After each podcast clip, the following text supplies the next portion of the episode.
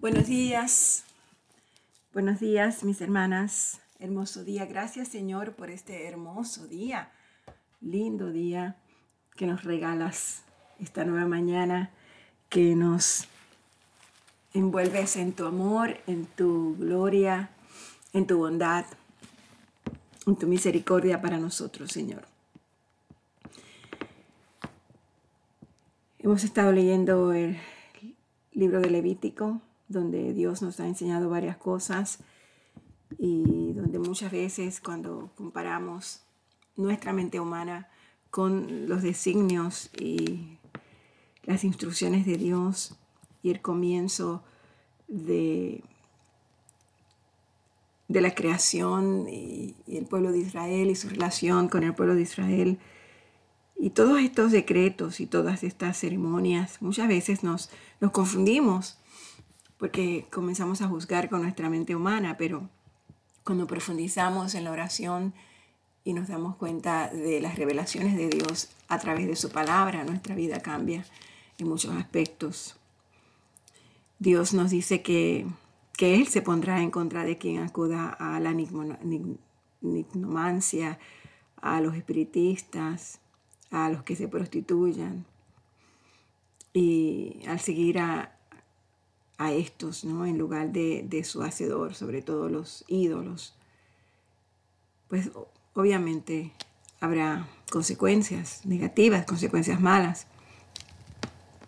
Para ese tiempo multitud de personas consultaban eh, con, con, espiritistas, con brujos. igualmente en nuestra sociedad, en nuestro mundo, hay miles de personas que consultan con las estrellas antes de tomar decisiones y en cosas tan sencillas como cuando como cortarse el cabello y tonterías así la gente lo la gente aún en este mundo no no se van de su casa si no leen el horóscopo.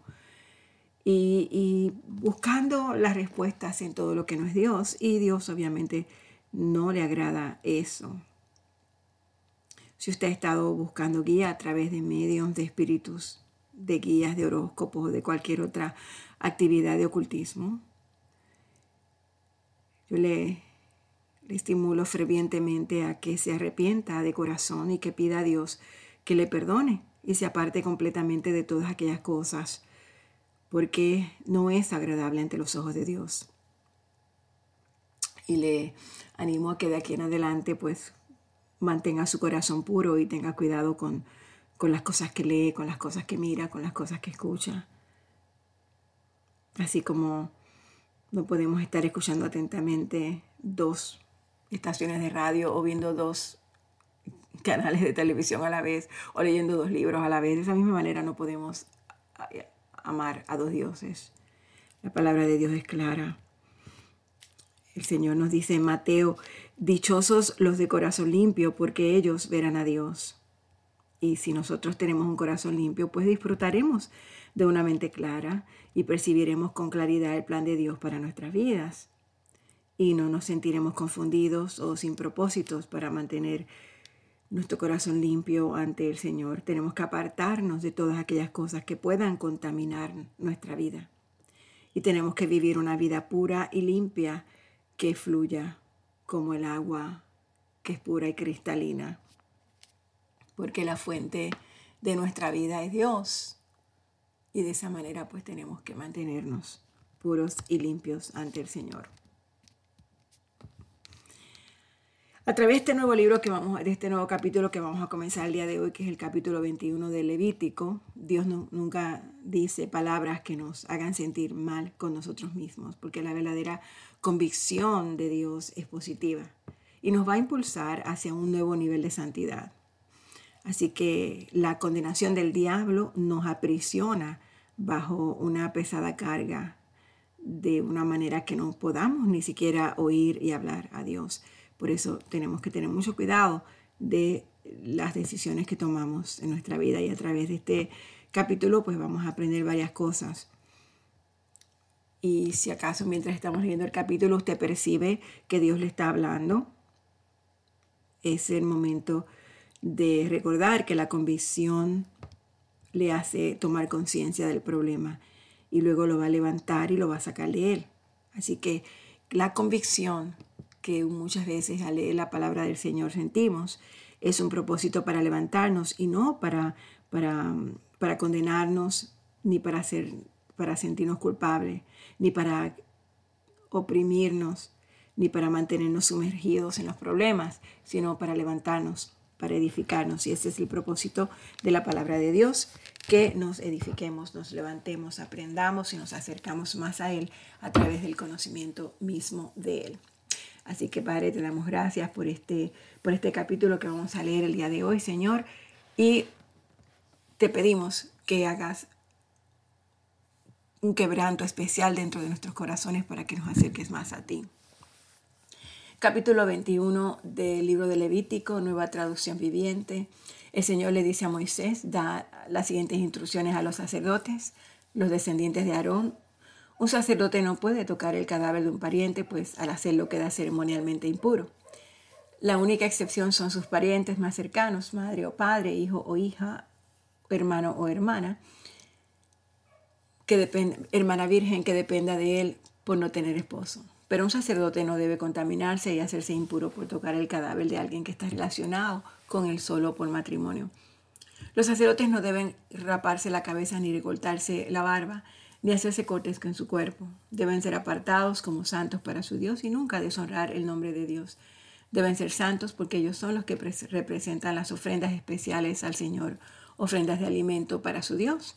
No se permite a los sacerdotes casarse con una mujer que esté contaminada por la prostitución, ni casarse con una mujer divorciada, porque los sacerdotes están separados como santos para su Dios. Deberás tratarlos como santos, porque ellos son los que ofrecen alimento a tu Dios.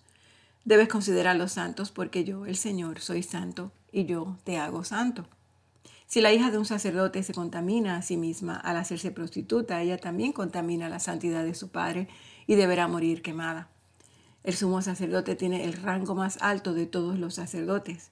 El aceite de la unción fue derramado sobre su cabeza y él fue ordenado para que lleve las vestiduras sacerdotales. Nunca debe tener el cabello despeinado, ni rasgar sus vestiduras. No debe contaminarse a sí mismo al acercarse a un cadáver y no se le permite hacerse ceremonialmente impuro, ni aun por su padre o su madre. No deberá contaminar el santuario de su Dios al dejarlo para atender a un muerto, porque fue hecho santo mediante el aceite de la unción de su Dios. Yo soy el Señor. Al sumo sacerdote se le permite casarse únicamente con una virgen. No se le permite casarse con una viuda, ni con una divorciada, ni con una mujer contaminada por la prostitución. Tiene que ser una virgen de su propio clan para que no deshonre a los descendientes de su clan, porque yo soy el Señor quien lo hace santo. Luego el Señor le dice a Moisés, da las siguientes instrucciones a Aarón. En las generaciones futuras, ninguno de tus descendientes que tenga algún defecto físico será apto para ofrecer alimento a su Dios. Y nadie que tenga un defecto será apto, ya sea ciego, cojo, desfigurado o deforme, que tenga un pie o un brazo roto, jorobado, enano, que tenga defecto en un ojo, que tenga llagas o costras en la piel o que tenga los testículos dañados. No se le permite a ningún descendiente de Aarón que tenga algún defecto acercarse al altar para presentar ofrendas especiales al Señor. Ya que tiene un defecto no se le permite acercarse al altar para ofrecer alimento a su Dios. Sin embargo, puede comer del alimento ofrecido a Dios, incluidas las ofrendas santas y las ofrendas sumamente santas. Pero a causa de su defecto físico no se le permite entrar en la sala detrás de la cortina interior ni acercarse al altar, porque esto contaminaría mi santuario. Yo soy el Señor quien los hace santos. Entonces Moisés les dio las instrucciones a Aarón, a sus hijos y a todos los israelitas. El Señor le dijo a Moisés, dile a Aarón y a sus hijos que sean muy cuidadosos con las ofrendas sagradas que los israelitas apartan para mí, a fin de que no deshonre mi santo nombre. Yo soy el Señor. Dale las siguientes instrucciones. En todas las generaciones futuras, si alguno de los descendientes de ustedes está ceremonialmente impuro, cuando se acerque a las ofrendas sagradas que el pueblo de Israel le consagra al Señor, esa persona tendrá que ser excluida de mi presencia. Yo soy el Señor. Si algún descendiente de Aarón tiene una enfermedad de la piel o cualquier clase de secreción que lo haga ceremonialmente impuro, no se le permite comer de las ofrendas sagradas hasta que haya sido declarado puro. También quedará impuro al tocar un cadáver o al tener una emisión de semen o al tocar un animal pequeño que sea impuro o al tocar a alguien que por algún motivo esté ceremonialmente impuro. El que haya o se haya contaminado en cualquiera de estas formas permanecerá impuro hasta el anochecer. No se le permite comer de las ofrendas sagradas hasta que se haya bañado con agua. Cuando el sol se ponga, volverán a quedar ceremonialmente puro y podrá comer de las ofrendas sagradas, porque este es su alimento. No se le permite comer un animal que haya muerto de muerte natural o haya sido despedazado por los animales salvajes, salvajes porque esto lo contaminaría. Yo soy el Señor. Los sacerdotes deberán seguir mis instrucciones cuidadosamente. De lo contrario, serán castigados por su pecado y morirán por desobedecer mis instrucciones. Yo soy el Señor quien los hace santos. A nadie fuera de la familia del sacerdote se le permite comer de las ofrendas sagradas. Ni siquiera los huéspedes ni los obreros contratados en el hogar del sacerdote podrán comerlas. Sin embargo, si el sacerdote compra a un esclavo, ese esclavo podrá comer de las ofrendas sagradas, y si sus esclavos tienen hijos, ellos también podrán comer de esas ofrendas. Pero si la hija de un sacerdote se casa con alguien fuera de la familia de los sacerdotes, ella no podrá comer más de las ofrendas sagradas. Pero si queda viuda o se divorcia y no tiene quien la sostenga, y ella regresa a vivir a la casa de su padre, como en su juventud, podrá volver a comer del alimento de su padre. Aparte de eso, nadie ajeno a la familia del sacerdote podrá comer de las ofrendas sagradas. Si una de esas personas come de las ofrendas sagradas sin darse cuenta, deberá pagarle al sacerdote por lo que comió más un 20% adicional. Los sacerdotes no deben permitir que los israelitas contaminen las ofrendas sagradas que llevan al Señor, dejando que personas que no autorizadas las coman. Eso los haría culpables y deberán pagar compensación. Yo soy el Señor quien los hace santos. El Señor le dice a Moisés, da a Aarón, a sus hijos y a todos los israelitas estas instrucciones. Son aplicables tanto para los israelitas de nacimiento como para los extranjeros que viven con ustedes. Si presentas una ofrenda quemada al Señor, ya sea para cumplir un voto o como una ofrenda voluntaria, serás aceptado únicamente si la ofrenda es un animal macho sin defecto. Podrá ser un toro, un carnero o un chivo. No presentes un animal con defectos, porque el Señor no lo aceptará a tu favor. Si presentas al Señor una ofrenda de paz de la manada o del rebaño, ya sea para cumplir un voto o como ofrenda voluntaria, deberás ofrecer un animal perfecto. No se permite que tenga ninguna clase de defecto. No debes ofrecer un animal ciego, cojo o herido, o que tenga una verruga, llagas en la piel o costras. Nunca ofrecerás tales animales al Señor sobre el cual como ofrendas, sobre el altar como ofrendas especiales. Si un toro o un cordero tuviera una pata más larga o más corta que las demás, se podrá presentar como una ofrenda voluntaria, pero no como una ofrenda para cumplir un voto. Tampoco presentarás al Señor un animal que tenga los testículos dañados o que esté castrado. No harás esto en tu propia tierra y no deberás aceptar animales así de los extranjeros y luego ofrecerlos como sacrificios a Dios. Dichos animales no serán aceptados a tu favor porque están mutilados o tienen defectos. El Señor le dice a Moisés, cuando nazca un ternero, un cordero o un cabrito, deberá permanecer al lado de su madre durante siete días. A partir del octavo día será aceptable como una ofrenda especial para el Señor. No matarás a una cría y a su madre en el mismo día, ya sea de la manada o del rebaño. Cuando lleves una ofrenda de agradecimiento al Señor, sacrifícala de la forma apropiada para que seas aceptado. Cómete todo el animal sacrificado en el día que lo presentes y no dejes nada del animal para la mañana siguiente. Yo soy el Señor. Debes guardar fielmente todos mis mandatos, poniéndolos en práctica, porque yo soy el Señor. No deshonres mi santo nombre, porque demostraré mi santidad entre el pueblo de Israel. Yo soy el Señor quien te hace santo, y yo fui el que te rescató de la tierra de Egipto para ser tu Dios. Yo soy el Señor. Y el Señor le dice a Moisés, da las siguientes instrucciones al pueblo de Israel. Estos son los festivales establecidos por el Señor, los cuales ustedes proclamarán como días oficiales de Asamblea Santa.